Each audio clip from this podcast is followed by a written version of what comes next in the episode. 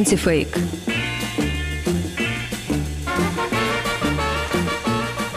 Привет!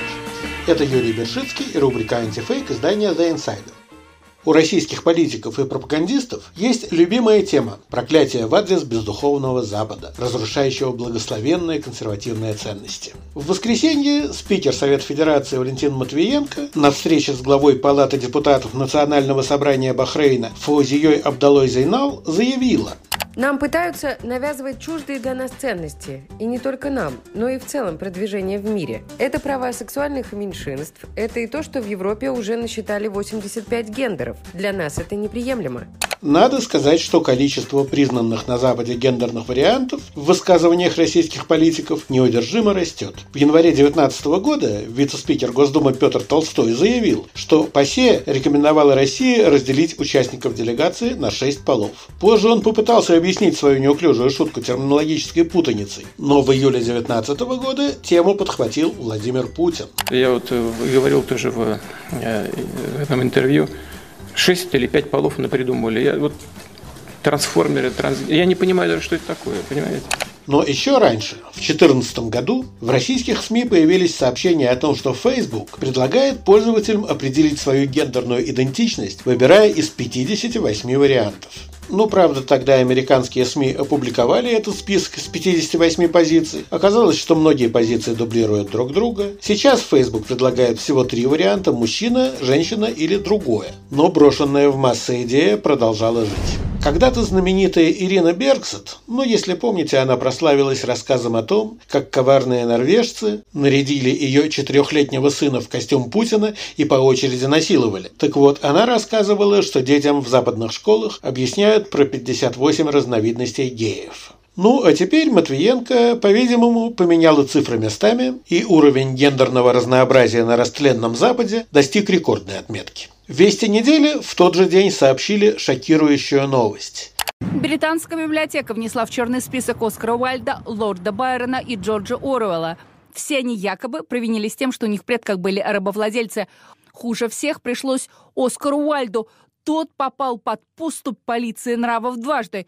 Чуть больше века назад за непристойное поведение в отношении мужчин. Сегодня это в той же Британии практически как орден – а теперь вот в отношении расы концепция изменилась, и Уальд превратился в прожигателя наследства, нажитого эксплуатацией рабского труда – Эту отмену классиков английской литературы библиотека предприняла в рамках, как заявлялось, нового понимания исторического контекста и личностей самих писателей. Новость, правда, оказалась годичной давности. В ноябре 2020 года газета The Telegraph сообщила о составленном британской библиотекой списке фигур, связанных с состоянием, нажитым на рабстве или колониальном насилии и о том, что в него по ошибке включили выдающегося поэта 20 века Теда Хьюза. В действительности его дальний родственник, когда-то связанный с компанией, занимавшейся работорговлей, позже разорился и наследство не оставил. Из той самой публикации The Telegraph известно и о том, что в список попали Байрон, Уайлд и Орвелл. Самого списка на сайте библиотеки нет, но есть извинения перед родственниками Хьюза. Но никакого черного списка на самом деле не существует. Никто в британской библиотеке, да и вообще в Британии, и не думал порицать классиков за прегрешения их предков. Сотрудники библиотеки всего-навсего внесли сведения о происхождении и состоянии первоначальных владельцев в описание находящихся в ее фондах частных собраний, книг и документов. Библиотека так объясняет этот свой шаг. В рамках текущей работы библиотеки по интерпретации и документированию происхождения истории печатных коллекций, находящихся под нашей опекой, кураторы провели некоторые исследования для выявления коллекций, связанных с богатством, полученным от порабощенных людей или в результате колониального насилия. Цель состоит в том, чтобы поделиться знаниями с исследователями, чтобы они могли судить, важны ли эти аспекты для их понимания обстоятельств, стоящих за созданием отдельных коллекций. И смысл этого решения вовсе не в том, чтобы опорочить классиков в рамках пресловутой культуры отмены, а в том, чтобы показать, насколько сложна и противоречивая история, в том числе и история многих семей. Можно сказать, что библиотека, опираясь на незыблемые авторитеты в британской культуре, как раз противостоит крайностям современной политкорректности. Но российским пропагандистам нужно найти пример упадка западной культуры, и они находят. А на следующий день об очередном признаке разрушения западной цивилизации рассказала программа «Время». Сюжет называется «В школах Чикаго появились общие туалеты для девочек и мальчиков».